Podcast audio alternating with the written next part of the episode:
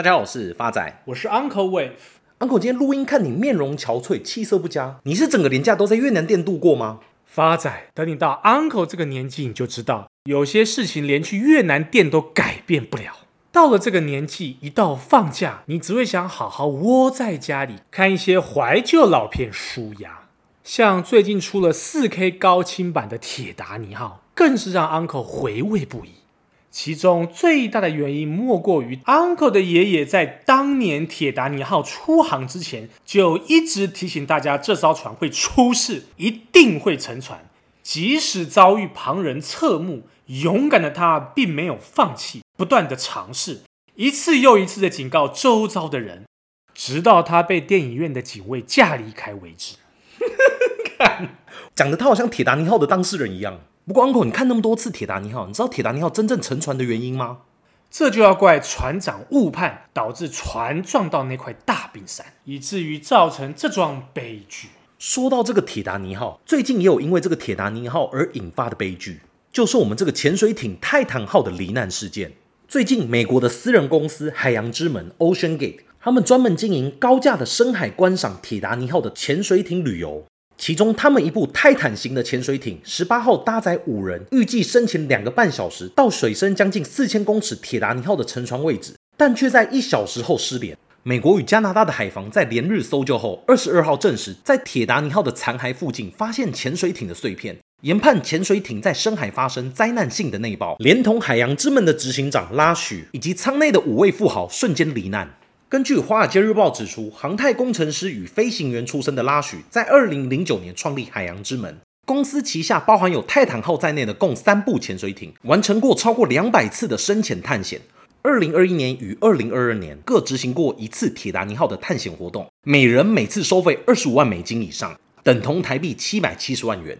经过这次的事件，也让海洋之门公司带富人从事极地探险之旅的问题摊在阳光底下。而早在二零一八年一月，海洋之门公司内部就有人在泰坦潜水艇使用时提出警告。当时公司的海事营运总监在报告里就以严厉的措辞要求泰坦潜水艇必须进行更多的测试，强调泰坦号到极深处时对于成员的危险。两个月后，又有近四十名的业内人士、深海探险家与海洋学家联名抗议海洋之门的负责人拉许，指他们采取实验性的做法，舍弃传统安全的评估，最后一定会出事。营运总监与联名性的外部专家都有点出一个重点，但拉许不愿意将泰坦潜水艇交给业内的权威机构做检查与认证。根据法院文件显示，营运总监促请泰坦潜水艇交送专业机构的认证，却被告知公司不愿意花这笔钱。后来索性告营运总监对外泄露公司机密，只因他泄露了泰坦潜水艇的观景窗认证的水深仅能到一千三百公尺，而铁达尼号的沉船地点是四千公尺深。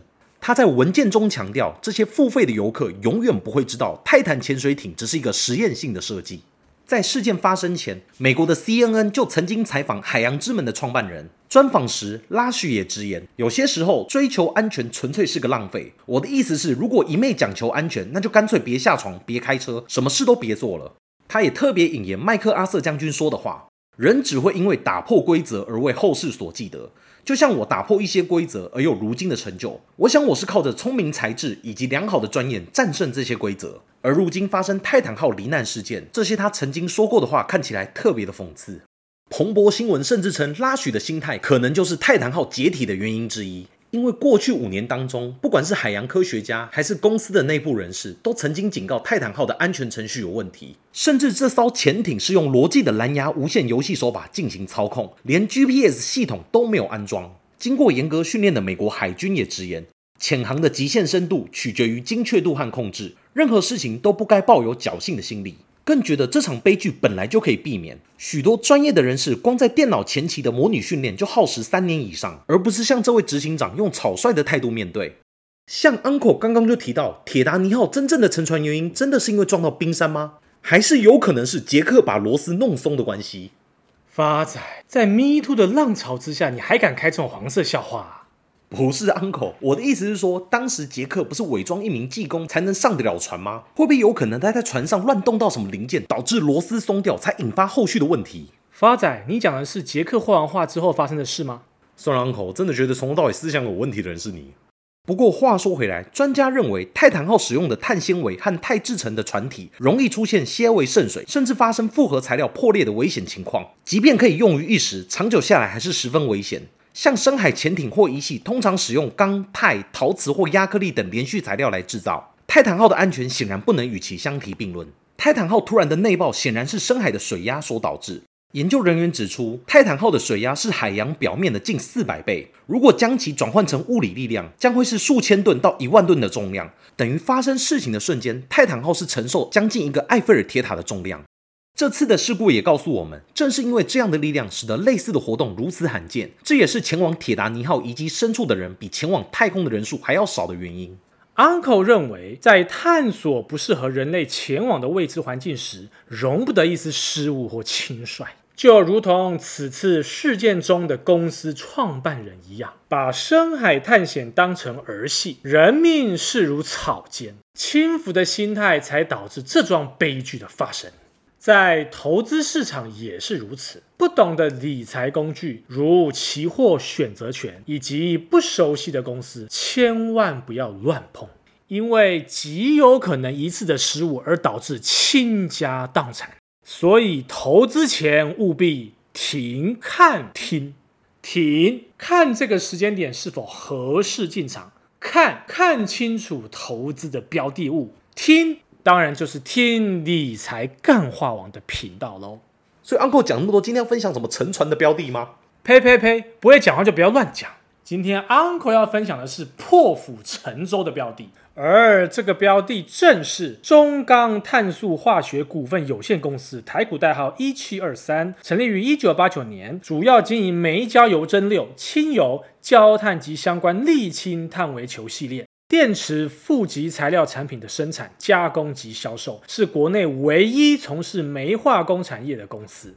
主要的股东为中钢跟中橡，营业项目跟产品结构分别为煤焦油占四十点八九个 percent，轻油及油品占二十九点八五 percent，焦炭占九点五八 percent，金碳材料系列产品占六点五一个 percent，其他产品占十三点一七个 percent。Uncle 看好的因素有三：第一个，财务面，去年中碳营业收入高达一零四点六亿元，年成长三十一个 percent，创历史新高。股东会通过配发现金股息五元，以收盘价一百一十七块去换算，股息殖利率为四点二个 percent。第二个，Uncle 看好的因素是基本面。中碳展望后市，公司认为下半年营运审慎乐观，第三季将落底，第四季随着景气钢铁需求带动回升，碳材料下游需求保持强劲，今年该业务仍将比去年成长三成。中碳表示，国际油价落在七十美元左右，中国解封后复苏仍缓慢，但至少正在朝复苏方向前进，预计油价价格有撑，要在下跌有限。